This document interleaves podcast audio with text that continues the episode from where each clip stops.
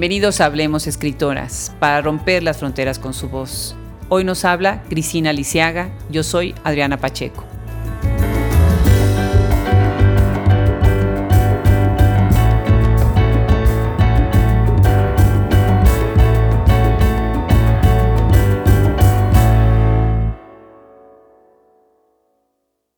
pude empezar a plasmar mis sentimientos en la palabra escrita, pues me acuerdo que desde chiquita eh, escribía cartitas, yo vivía en Tampico y mis primas vivían acá y les escribí unas cartas así larguísimas contándoles así toda, todo lo que me pasaba en Tampico, que yo creo que las otras así decían, ay, otra vez carta de Ana Cristi, ¿no?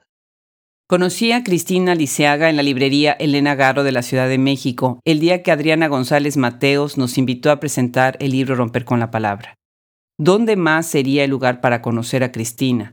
A una de las más fervientes admiradoras de las letras de esta gran escritora mexicana. Nacida en la Ciudad de México el 31 de enero de 1974, Cristina Liceaga, además de ser una activa promotora de la literatura de mujeres, es ensayista, periodista y narradora. Estudió Ciencias de la Comunicación en la Universidad Intercontinental, una maestría en Análisis Político y Medios de Información en el TEC de Monterrey, una maestría en periodismo digital en la Universidad de Alcalá de Henares, España, y un diplomado en e-marketing político en el TEC de Monterrey.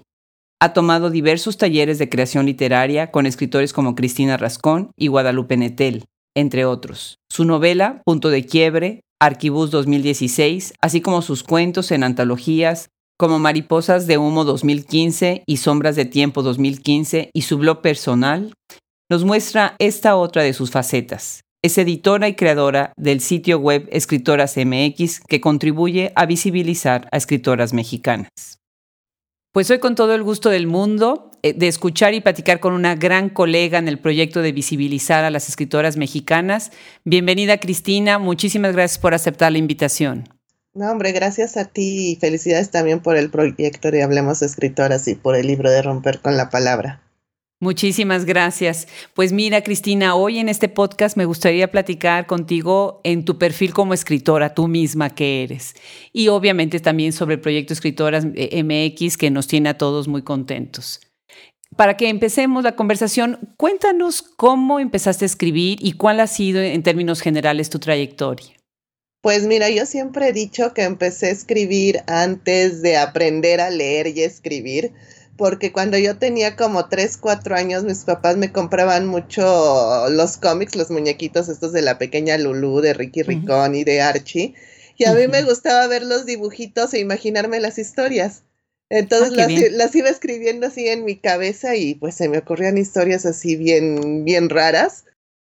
Y pues ya cuando eh, escribía cartitas, yo vivía en Tampico y mis primas vivían acá y les escribía unas cartas así larguísimas contándoles así toda, todo lo que me pasaba en Tampico, que yo creo que las otras así decían, ay, otra vez carta de Ana Cristi, ¿no? Y, y luego ya, este, fíjate que cuando tenía como 11, 12 años que iba en quinta en primaria, pues eh, mis papás se dieron cuenta que a mí me gustaba mucho leer y entonces me metieron a no sé si te acuerdas que había un club de lectura que se llama Círculo de Lectura. Claro, sí, cómo no. Que te, que te llegaba la revista y entonces tú escogías algunos libros y ya este, te los mandaban a tu casa.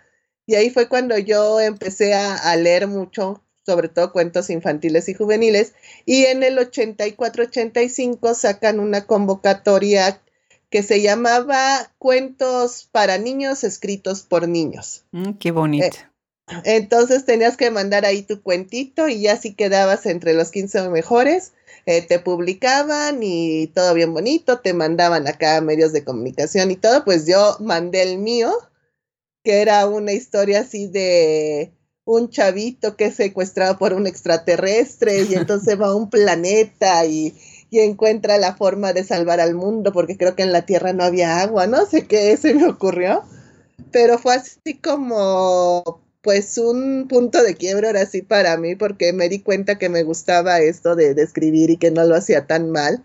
Y tenía 12 años.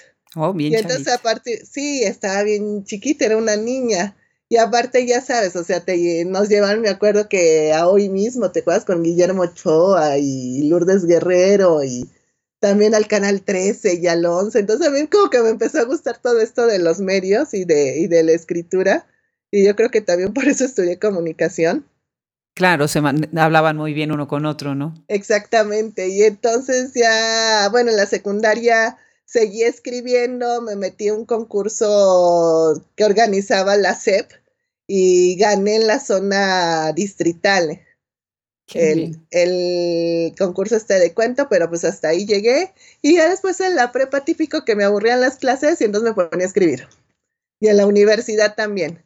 Pero ya después lo dejé porque cuando acabé la carrera eh, me puse, de, de hecho, antes de acabar la carrera, empecé a trabajar en el periódico Reforma y me fui más por el periodismo.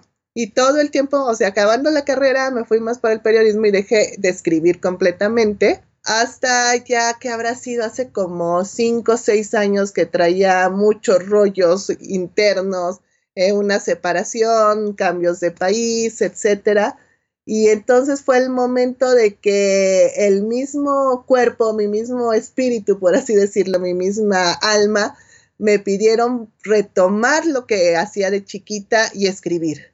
Y así fue que empecé a escribir eh, mi primera novela que se llama Punto de Quiebre y cuando había terminado de, escribir esta novela, eh, mientras la estaba en informe de lectura, porque la mandé un informe de lectura, eh, me topé con un concurso de cuento de una editorial y entonces escribí, empecé a escribir un cuento y ya pues lo mandé y quedó en tercer lugar. Y a partir de ahí digamos que ya empecé a, introducirme más en el mundo de la literatura y ahorita es lo que, lo que me encanta, ¿no? Y yo siento que hasta me equivoqué de carrera, que en vez de comunicación debí de haber estudiado eh, letras. Bueno, después puedes sumar las letras a tu formación como, como periodista, pero yo creo que se complementan muy bien. Tienes un blog eh, que es bastante extenso, tiene muy buenos trabajos ahí por lo que estuve viendo, y hay algunos temas que exploras ahí en este blog muy interesantes, no muy conocidos para las personas, eh, eh, para las lectoras en general.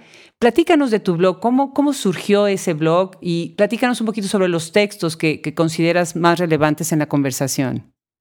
Fíjate que el blog empezó hace también más o menos como cuatro o cinco años cuando yo empecé a escribir y me di cuenta que era un buen medio para darme a conocer. Yo pues empecé desde, desde cero como todo mundo y pues no era nada conocida. Entonces alguien me dijo, ¿por qué no haces un blog y ya con eso empiezas a dar a conocer tus textos? Y creo que fue muy buena idea porque ahí empecé a subir tanto mi trabajo como periodista en el periódico Reforma, en Entrepreneur, en, entre otros eh, medios, y también eh, todo lo que yo escribía de literatura, ¿no? Desde las frases que se me que se me ocurrían en el café cuando estaba tomando algo y se me venía aquí la frase bonita, entonces la, escribía ahí.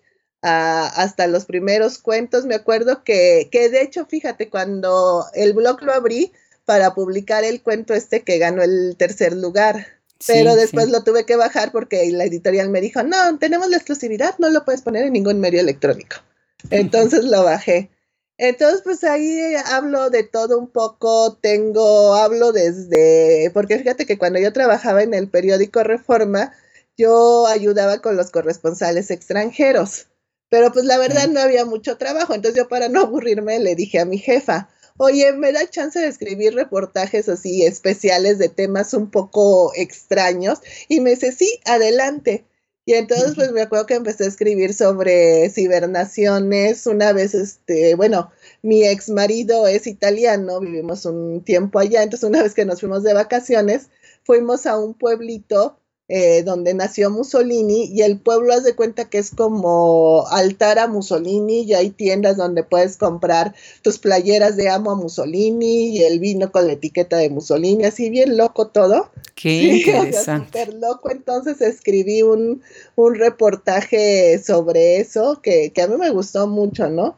Y bueno, eso también lo, lo reproduzco en el blog y más o menos es, es de eso, porque también, ah, bueno, cuando estuve viviendo en Italia, colaboré con un periódico en español que se llama Expreso Latino, que se hace en Roma, pero se distribuye en toda Europa. Y entonces así de repente también escribía cosas hasta de espectáculos, ¿no? Me acuerdo que Eh, una vez fue Shakira a Milán y fuimos a verla con unos amigos y yo escribí una crónica que le gustó mucho al, al editor, ¿no? Entonces ahí pueden encontrar de, de, todo un poco. Eso es lo que me gusta de este podcast, que podemos explorar muchas otras facetas de ustedes. Para quienes nada más te conocen desde lo que es Mexicanas MX, bueno, pues ahora están sabiendo además de muchas otras eh, matices de tu, de tu formación. Ahorita que mencionaste esto de las hibernaciones y de las... Eh, y de lo que escribiste, los ensayos que escribiste sobre esto. Cuéntanos, ¿qué son las hibernaciones? Pues es algo que estuvo en boga, no sé la verdad si continúen, pero me imagino que sí, porque lo escribí en 2001 y la, investigación fuerte fue en el 2001.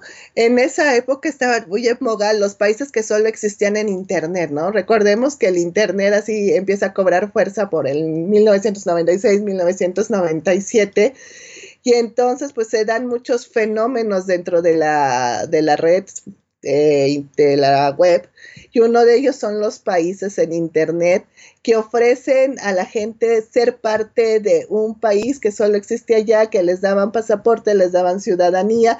Y pues la verdad, o sea, el territorio era nada más eh, la red, o sea, no había nada físico, muchos de ellos los manejaban desde cuartos de casas, etcétera.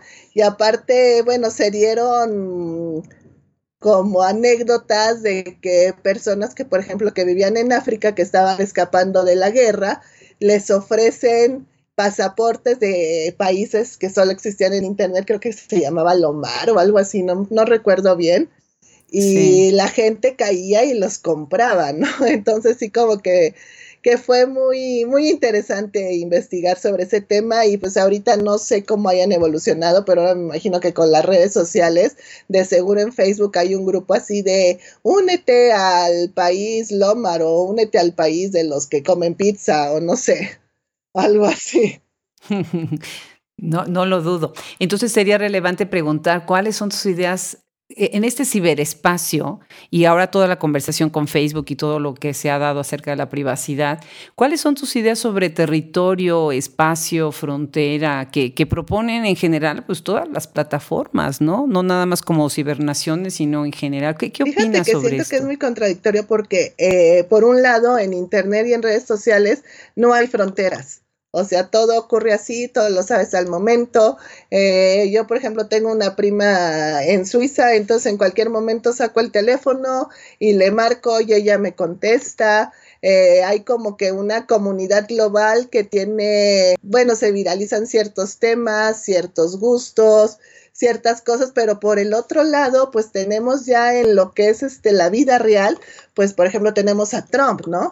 Que está, que empezó cerrando las fronteras primero a los países estos de la lista del mal, luego pues ya se metió un gran ruido a nivel internacional, estuvieron los abogados en el aeropuerto ayudando a que entraran los musulmanes, luego pues tenemos el tema del muro, Europa cada vez está más cerrado a los, a los eh, inmigrantes, es un gran problema, bueno, lo que está pasando en, en Inglaterra, lo que está pasando en España, que Cataluña se busca independizar y yo digo que si se independiza Cataluña se van a querer independizar muchísimos lugares, por ejemplo el Alto Adige, que es la zona de Italia donde yo vivía, que es, es alemana, que era parte del imperio austrohúngaro. Sí, Entonces, por un lado tenemos en Internet todas las fronteras abiertas, las puertas abiertas, y por el otro lado tenemos este cerrazón completo de de los pueblos, de, sobre todo de Europa y de Estados Unidos. Entonces, también, ¿cómo verías tú, desde tu perspectiva como periodista y tu trabajo en redes digitales, cómo ves la relación de la literatura con eso en el momento actual? Mira, yo creo que la literatura, quieras o no, siempre va a tener su carga ideológica, su carga política. Eh, yo, por lo menos en mi primera novela, sí es muy político y a mí me, me, parece muy bien, ¿no? Que siempre se traten estos temas en la literatura. Por ejemplo, por decirte algo, eh, Fernanda Melchor con temporada de huracanes o con Aquí no es Miami o con Falsa Liebre, que siempre está así como que, que molesta lo que dice, ¿no? Pero muestra otras realidades que a veces no, no sabemos que vivimos en nuestra burbujita de clase media alta en la Ciudad de México y no sabemos lo que está pasando realmente en las fronteras, lo que está pasando en Veracruz. Eh, Fernanda toca todos estos temas incómodos como puede ser eh, violencia de género, violencia de familias, pederastía, etcétera. Y pues hay varios, por ejemplo, regresando un poco a lo que hablábamos de Europa, por ejemplo, Emanuel Carreré, pues sí toca muchos estos temas de, de la inmigración, de cómo la gente eh, rechaza a los inmigrantes, tiene reportajes, o sea, él es novelista, pero también tiene reportajes, ay, no me acuerdo cómo se llama, este, Calais, se llama Calais, que es el lugar donde los inmigrantes llega para tratar de pasarse a Inglaterra y cómo los pusieron en un campo de refugiados y la gente así no quiere pasar ahí y les da miedo, ¿no? O por ejemplo aquí lo que pasa con la bestia, o sea, uno vive aquí en el Distrito Federal, en una colonia de clase media, pero te vas cinco kilómetros y están los de la bestia. Y son realidades que están ahí, que la literatura en cierta forma sí tiene que dar a conocer que tiene que, resaltar. Claro, se adelanta, ¿no? Se adelanta incluso a lo que hace la media, la media o lo que hacen los, los periódicos en general, de ponerle luz a, temas tan complicados y sobre todo a problemáticas que están, como dices tú, a la vuelta de la esquina, ¿no? Eh, hablando de problemáticas a la vuelta de la esquina, pues acabamos de tener un temblor, un terremoto terrible en septiembre del año pasado. Y curiosamente encontré en uno de tus textos eh, que escribiste en 1985 con motivo del terremoto un texto titulado 10 diagonal 09 diagonal 85. ¿Nos quisieras leer un fragmento para que escuchen eh, el tono de, cómo, de cuál es tu escritura? Bueno, fíjate que este reportaje formó parte de un mini documental que hice en la universidad exactamente en 1995, 10 años después del temblor del 85. Eh, y a mí me gustó mucho y lo subí a mi blog y cada año lo publicaba, eh, cada 19 de septiembre. Y hace dos años lo leyó alguien de un periódico de Oaxaca y le gustó tanto que me dijo, ¿me lo puedo volar? Y para publicarlo en el periódico, y yo sí, claro. Entonces, e, este es así como que la historia y bueno, así empieza. Dicen que uno muere en vida más de una vez. Nuestro país no es la excepción. Ha atravesado por el proceso de nacimiento, muerte, nacimiento varias veces. Sin embargo, de todas esas veces, quizá la más dolorosa, pero a la vez de la que más aprendimos fue la de 1985, la del 19 de septiembre, la del terremoto más grande del que se tenga memoria. Sí, es un artículo muy bueno y la pregunta sería, si ahorita estuvieras escribiendo otro ensayo sobre el terremoto del 2017, ¿cómo lo escribirías? ¿Qué ha cambiado en la lectura desde la literatura de un terremoto así? Pues fíjate que yo me iría por dos factores que yo creo que fueron el la gran punta, el gran, no sé, como que piedra de toque de este terremoto que fue el papel de los millennials y las redes sociales, sin duda. Por ahí empezaría y por ahí me iría y escribiría sobre, sobre estos dos puntos.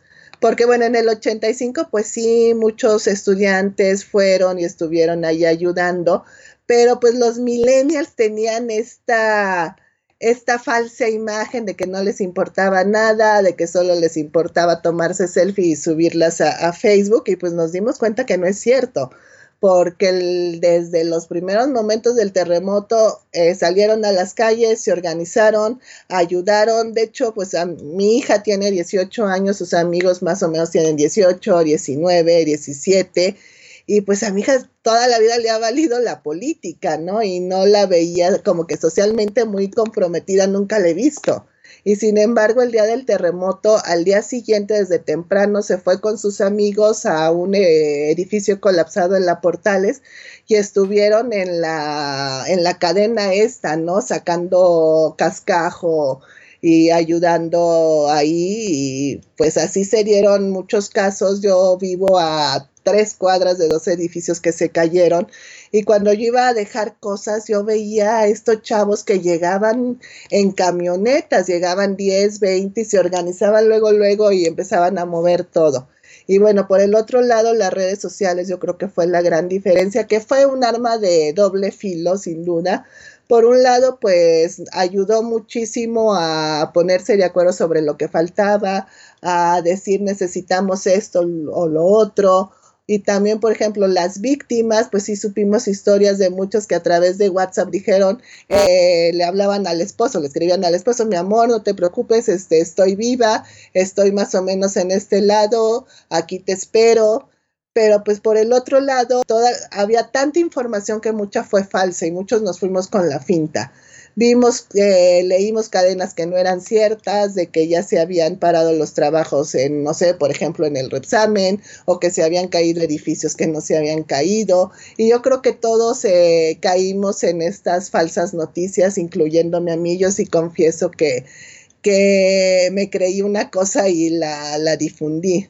Entonces, o sea, resumiendo, sí, yo me iría por millennials y por redes sociales. Pues sí, fue un shock para todos nosotros, ¿no? Desde donde lo veas. Y una, una gran lección también sobre muchos temas. De estos temas que ya mencionaste, veo también en tus cuentos eh, un énfasis en problemáticas como la soledad, el desamor, el suicidio, la muerte. Y hay una historia que titulas La vieja, en donde veo que mantienes esta técnica de, del punto de extrañeza, de expectativa, de crear el suspenso, aguantarlo, aguantarlo, ¿no? Hasta el último momento, y en donde de repente se da el desenlace de lo que ya sutilmente has anunciado antes, o le das la vuelta de tuerca a la, a la historia, ¿no? Platícanos en general de tus temas, de técnicas y de tus influencias para escribir. Pues mira, temas, yo creo que la literatura para mí ha sido el mejor psicólogo del mundo me ha ahorrado muchas terapias y mucho dinero gracias a la literatura y yo creo que nos pasa mucho porque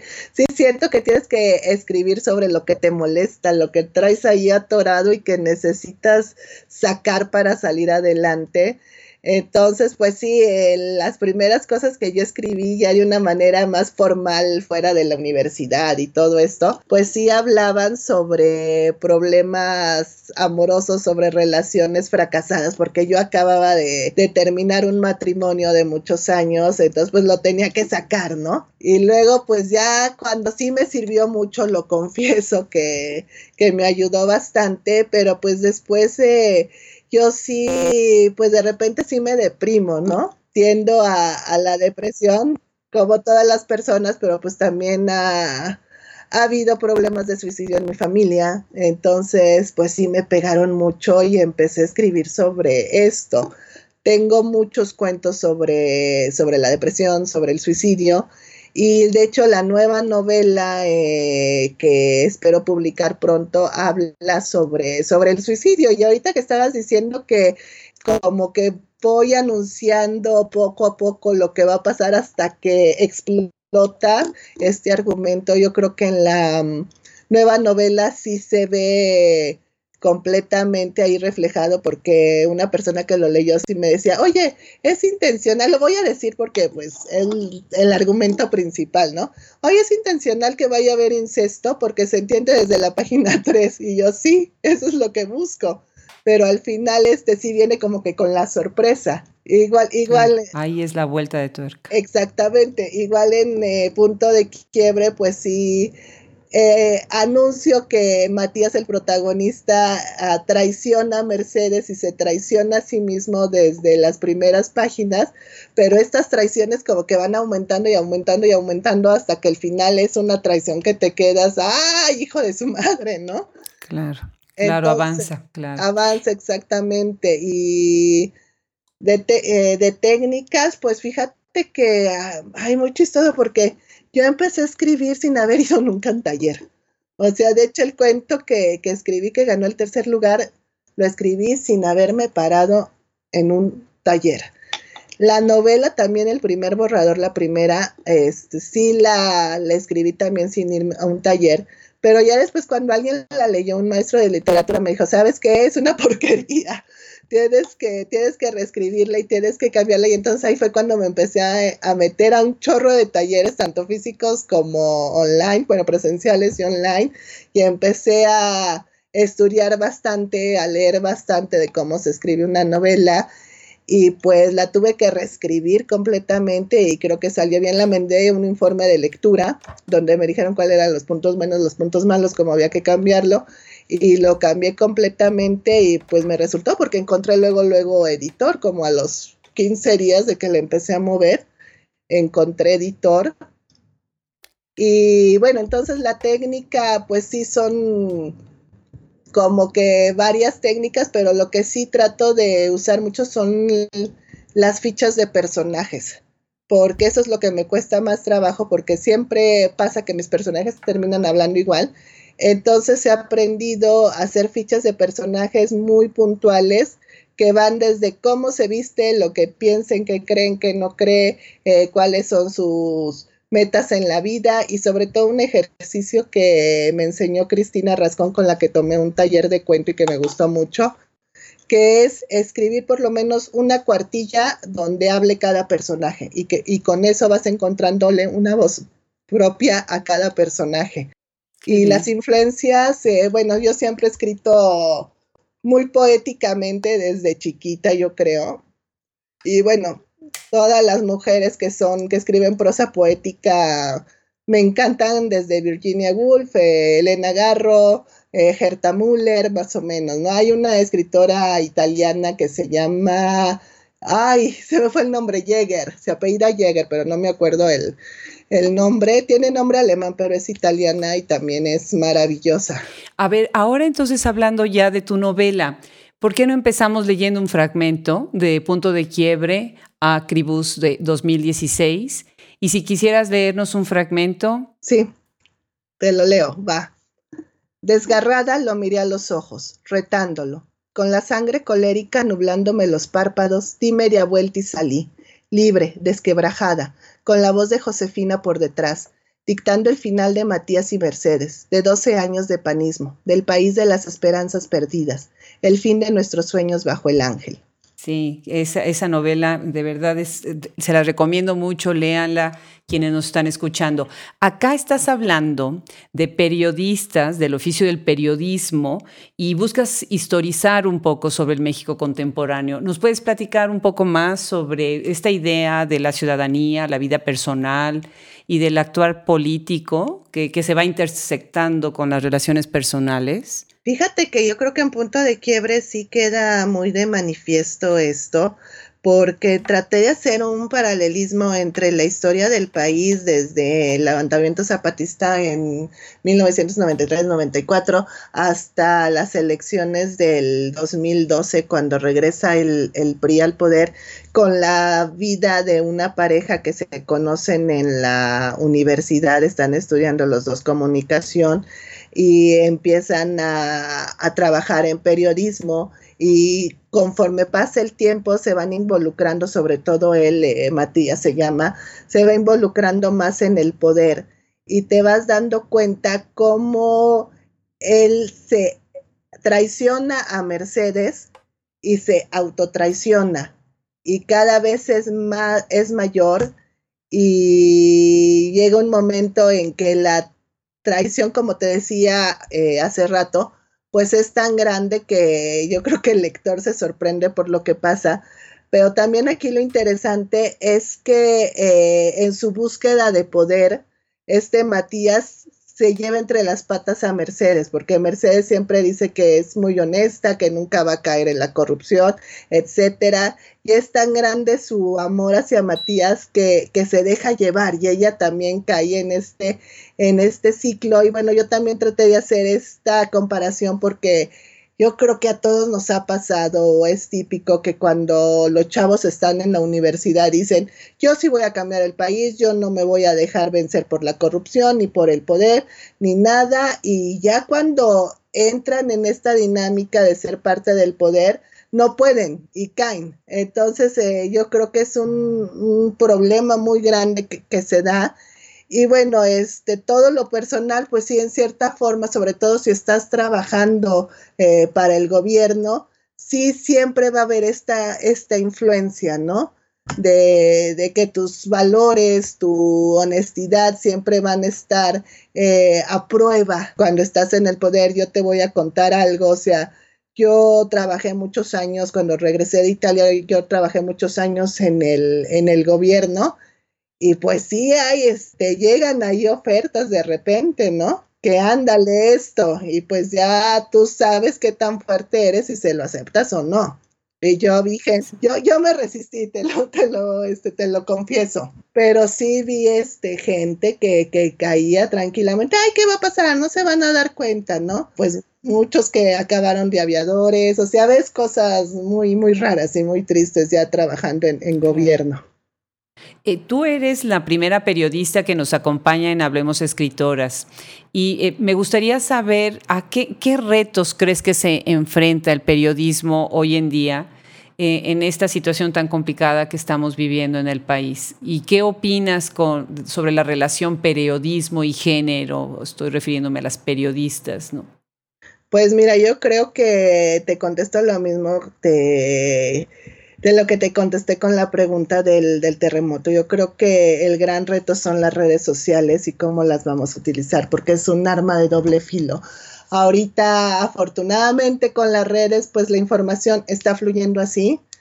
Tú puedes, si las manejas bien, los grandes medios de comunicación pueden hacer alianzas con la sociedad civil y que la sociedad civil te dé material de valor, porque por ejemplo, si empieza una balacera, pues cualquier persona saca el teléfono y lo puede periscopiar o lo puede transmitir en Facebook Live. Y entonces esa es una ventaja, pues también ya sabes que gracias a la sociedad civil y gracias a, las redes sociales han surgido 50 mil lords que hemos visto a gente eh, corrupta haciendo uso de, de un título, de un puesto para tratar de, obtener eh, cosas, etcétera. Pero por el otro lado, pues el gran problema de las noticias falsas, ¿no? Hay mucha noticia falsa, mucha cosa inventada que la gente se cree que la gente no está capacitada para, para distinguir entre lo que es real y lo que es este falso hay, eh, por ejemplo, de repente publican fotos que son de hace 10 años y que pasaron en otro país y lo publican como si hubiera sido hace dos horas y en México. Entonces, sí, eh, todo eso tenemos que ver cómo se puede hacer para, para realmente publicar información veraz que cumpla con este reglamento, con estas parámetros que tiene que tener el periodismo de calidad, pues es un problema ahorita. Estaba pensando que, por ejemplo, si te fijas, ya en muchos casos eh, los grandes reportajes que hicieron historia cuando el periodismo era tradicional, ya casi no hay. Es muy raro este, ver estos grandes reportajes porque ahorita los medios se van con lo inmediato, con lo que surja ahorita y no les gusta profundizar. Eso es como que se tiene que ver cómo poder profundizar y sacar buenos reportajes en, en esta época. Y periodismo y género, pues mira, yo creo que por más que digan, el periodismo no puede ser 100% objetivo, siempre va a haber subjetividad. Y más si tú como mujer te toca escribir sobre temas que te tocan, que, que están ahí, no sé, por ejemplo, si te toca escribir sobre violencia de género y la viviste, pues quieras o no, siempre va a estar ahí una parte de ti en, en, lo que escribas. O, por ejemplo, si vas a escribir sobre maternidad, pues también va a estar esa parte de ti, pero para otros temas no necesariamente tienes que, que tener esta parte de, de, tu género ahí este, implícito, ¿no? Recuerdo que nos conocimos en la librería Elena Garro de la Ciudad de México, justo cuando estábamos platicando, presentando nuestro libro Romper con la Palabra. Y nos hiciste favor de acompañarnos en este evento y nos platicaste de Escritoras MX, eh, que ya está madurando mucho la idea y el proyecto. Muchísimas felicidades por el lanzamiento de la página del sitio web y por todos los proyectos que tienes en marcha en ese importante espacio que has abierto. Platícanos cómo surge esta idea, hacia dónde va y cuáles son los retos que has enfrentado en este proyecto. Este, bueno, primero que nada, gracias eh, por tus palabras. Y bueno, es una historia así, pues que será también como, mira, hace seis años yo no estaba en este medio literario, estaba en el medio periodístico, eh, mis amigos en Facebook eran los de la prepa, la secundaria, entonces una vez se me ocurrió preguntarles porque yo quería leer escritoras mujeres y no había, o sea, aparte de las de siempre, no había otras. Entonces les pregunté a mis amigos en Facebook y nadie sabía nada. O sea, que creo mencionaron las dos o tres de siempre y creo que solo un amigo me dijo, lea Miriam Moscona. Fue mm. el único. Entonces a partir de ahí como que dije, oye, pues debe de haber más escritoras mexicanas, ¿no? Es, está muy raro esto, pero pues yo me dedicaba a otras cosas. Y pues ya pasó el tiempo y en el 2016, que fue el centenario de Elena Garro, me di cuenta que en redes sociales no había ninguna cuenta actualizada sobre ella, las que había eran ya muy viejas, con información muy vieja. Entonces yo como hobby empecé a publicar en redes sobre ella, todos los días subía algo y te juro, si empecé con cero seguidores, este, cero gente que me conocía y de repente empecé a crecer y a crecer y a crecer y ya para final de año, ya cuando fue el 11 de diciembre, que su, fue su centenario, 11 de diciembre del 2016, ya me habían contactado todas las estudiosas de, de Elena Garro, ya estábamos haciendo talleres y círculos de lectura con el Centro Cultural Elena Garro. Entonces, en el 2017 dije, bueno, si me funcionó también lo de, lo de la página de, Elena, pues vamos a hacerlo con, con, escritoras. Yo ya tenía esa idea, pero pues andaba en otras cosas y bueno, resulta que en 2017 pues yo me había quedado sin trabajo, etcétera. Entonces dije, bueno, vamos a intentar una página de escritoras mexicanas. Y se me ocurrió así, en, en, enero lo empecé a plasmar, empecé a trabajarlo, me pasaron 50 mil cosas que, pues ya para qué te cuento, ¿no? O sea, problemas con el hosting, con el dominio, con el diseño de la página, eh, un chorro de cosas y, la, y bueno, ya para agosto ya la tenía más o menos armada, eh, ya tenía bastante contenido y la quería lanzar el septiembre, el 20 de septiembre con una presentación que iba a tener Cristina Rascón en el Centro de Creación Literaria Javier Villarrutia. y no iba a suceder.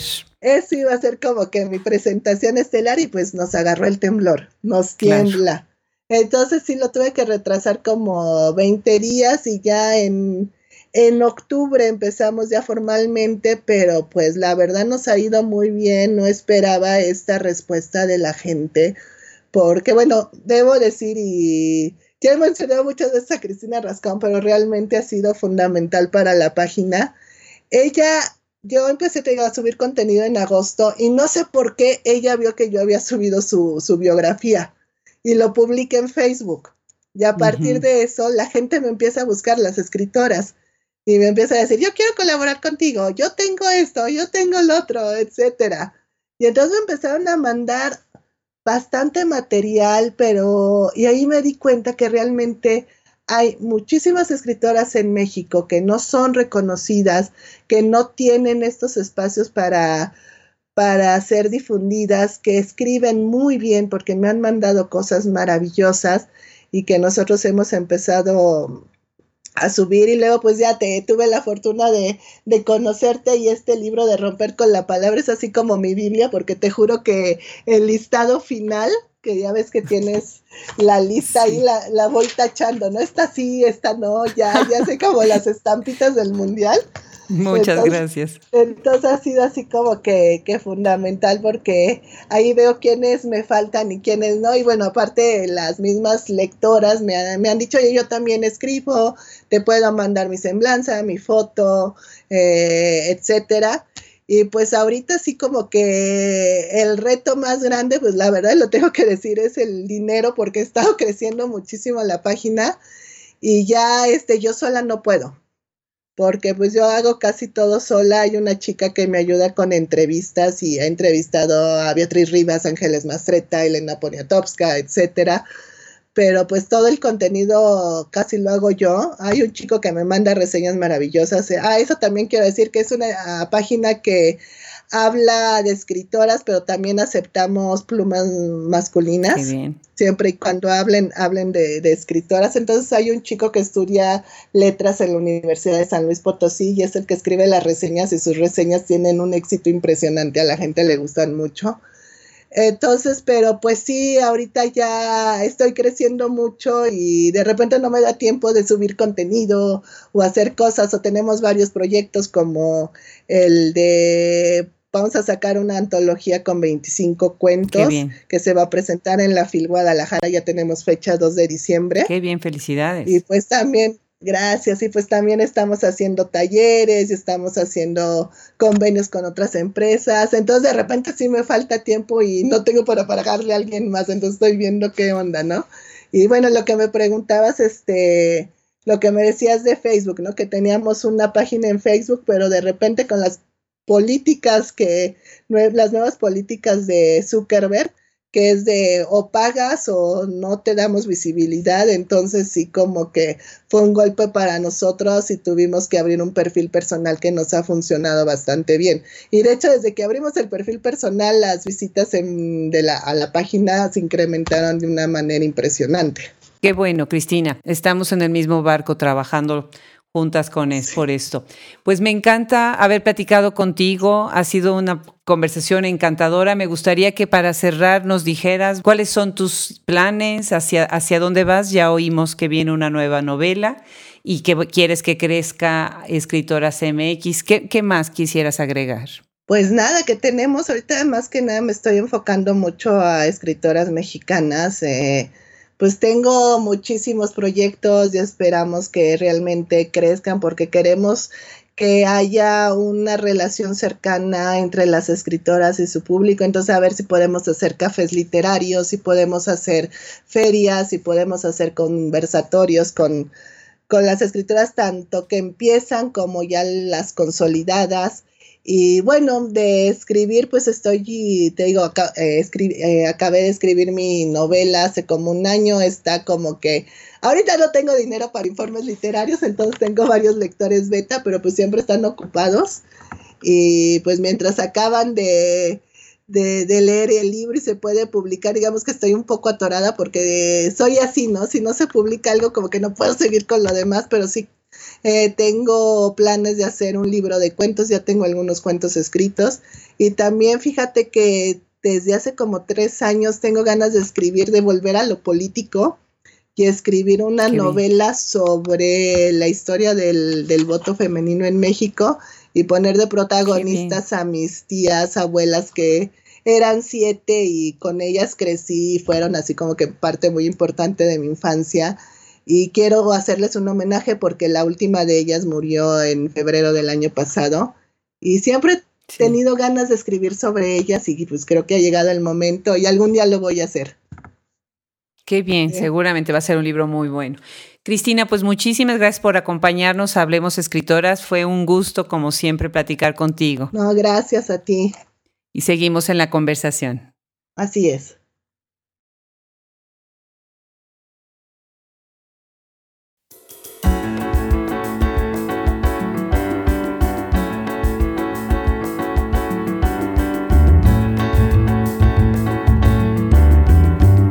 Hablemos Escritoras es gracias a la producción de Fernando Macías Jiménez y Camila Torres Castro.